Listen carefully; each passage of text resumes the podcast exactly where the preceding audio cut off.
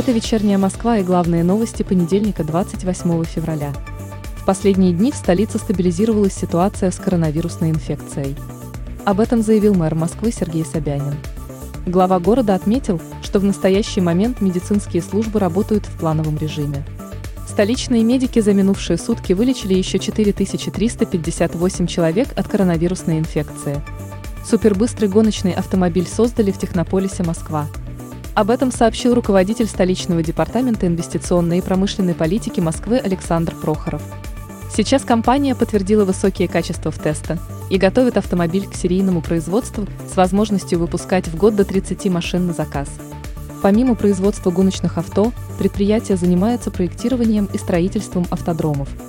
Автомобиль, получивший название Legends Evolution, способен разогнаться до 100 км в час за 3,4 секунд и демонстрирует лучшее время в классе спорт-прототип CNN. Московский зоопарк 1 марта перейдет на весенний график работы. Гостей будут ждать с 9 до 18 часов. Вход закрывается в 17 часов ровно. С потеплением и увеличением длины светового дня питомцы зоопарка становятся активнее. Более того, сотрудники учреждения ожидают пробуждения бурой медведицы по имени Роза, гималайского медведя Аладдина и Сурков. Донецк продолжает жить, несмотря на все трудности. Об этом специальному корреспонденту «Вечерней Москвы» рассказал мэр города Алексей Кулемзин. По его словам, в Донецке сейчас довольно сложная ситуация с водой. Город находится на резервной системе водоснабжения. Мэр отметил, что главный узел водоснабжения расположен на территории временно неподконтрольной ДНР.